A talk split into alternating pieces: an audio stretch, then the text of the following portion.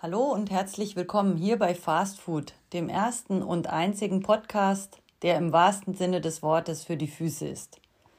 Hier erfährst du vieles rund um die Themen der Orthopädie-Schuhtechnik für Ausbildung und Berufsalltag. Ich bin Katja und ich freue mich, dass du eingeschaltet hast. In dieser ersten Folge möchte ich dir etwas über die Anatomie des Fußes erzählen. Der Fuß, lateinisch pes, hat einen ähnlichen Aufbau wie die Hand. Er besteht aus 26 Knochen und zwei Sesambeinchen, den Ossa sesamoidea, in der Einzahl Os sesamoideum. Und da sind wir auch schon bei der ersten Besonderheit des Fußes, nämlich den Sesambeinchen. Sie haben die Aufgabe, die Großzehenbeugesehne einzubetten und den Abstand von Sehne zu Knochen etwas zu vergrößern wodurch natürlich ein größerer Hebel entsteht und weniger Muskelkraft benötigt wird. Außerdem sind sie so ein kleiner Schutz für das Großzehengrundgelenk. Insgesamt hat der Fuß die Aufgabe zu stützen, federn und zu balancieren. Die Füße sind unser Fundament und tragen uns ein Leben lang. Ähnlich wie beim Hausbau, wenn das Fundament nicht gerade ist, dann kann auch darüber nichts stabil sein. Und so ist es auch mit unseren Füßen. Wenn die etwas aus der Form geraten sind und nicht mehr lotgerecht stehen, dann ist es natürlich selbstverständlich, dass die darüber liegenden Gelenke auch in Mitleidenschaft geraten und äh, wir Probleme bekommen. Ja, jetzt teilen wir den Fuß mal in drei Abschnitte ein. Wir fangen von hinten an, das ist der Rückfuß, der Tarsus, der Mittelfuß, der Metatarsus und der Vorfuß, nennt sich Antetarsus. Der Rückfuß besteht aus sieben Fußwurzelknochen. Die nennen sich Ossatasi. Von hinten beginnend zähle ich dir mal auf, wie sie heißen, in Deutsch und Latein. Das Fersenbein, der Calcaneus. Darüber liegend das Sprungbein, auch Talus genannt.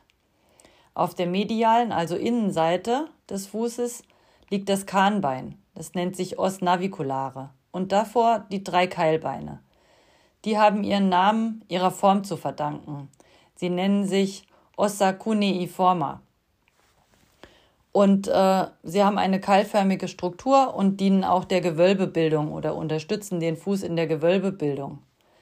Wir haben, wie gesagt, drei Keilbeine, das innere Keilbein, das äußere und das mittlere. Und die nennen sich, wie schon erwähnt, Ossa cuneiforma. Einzeln benannt das innere Keilbein, das os cuneiforme mediale. Dann haben wir das mittlere Keilbein, das os cuneiforme intermedium und das äußere Keilbein, das os cuneiforme laterale.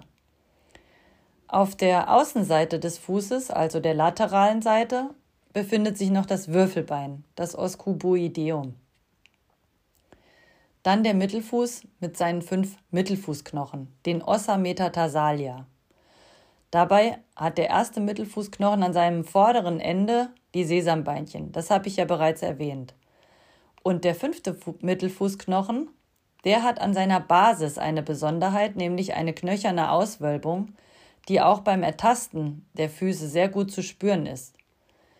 Das nennt sich Tuberositas ossis metatarsalis quinti. Ja, wenn wir das Wort jetzt mal so ein bisschen auseinanderdröseln, um das Ganze verständlicher zu machen. Tuberositas ist einfach eine raue Vorwölbung, dient meistens dem Ansatz oder Ursprung von Muskelsehnen. Dann haben wir die äh, Ossis von Os äh, und Metatarsale. Also die Ossis metatarsalis ähm, ist einfach der Mittelfußknochen und Quinti für die Zahl 5. Dementsprechend ist das die raue Vorwölbung des fünften Mittelfußknochen. Ja, oder einfach kurz gesagt, die Basis 5. So, dann kommen wir noch zum Vorfuß. Hier haben wir natürlich die Zehen, die nennen sich Digiti und die äh, setzen sich aus einzelnen zehn Gliedern zusammen. Die nennen sich Phalangen. Da haben wir eine weitere Besonderheit am Großzeh. Der Großzeh heißt auf Schlau Hallux und besteht nur aus zwei Zehengliedern, nämlich dem Zehengrundglied, dem Phalanx proximalis und dem Zehenendglied, dem Phalanx distalis.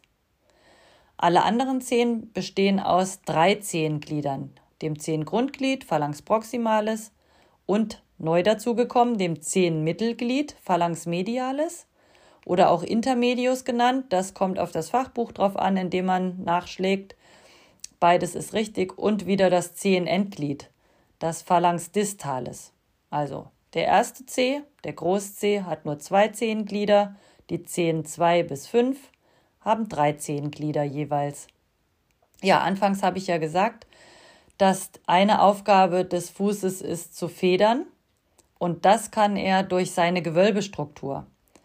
Denn wir haben ein ausgeprägtes inneres bzw. mediales Längsgewölbe und das verläuft vom Fersenbein zum Großzehengrundgelenk und ein weniger ausgeprägtes äußeres bzw. laterales Längsgewölbe, welches vom Fersenbein zum Kleinzehenballen verläuft und noch das Quergewölbe. Der Verlauf ist vom Großzehengrundgelenk zum Kleinzehengrundgelenk, also einmal quer über den Vorfuß. Ja, sind die Gewölbe nicht intakt, dann ergeben sich daraus Fußfehlstellungen wie zum Beispiel Senkfuß, Knickfuß oder Spreizfuß.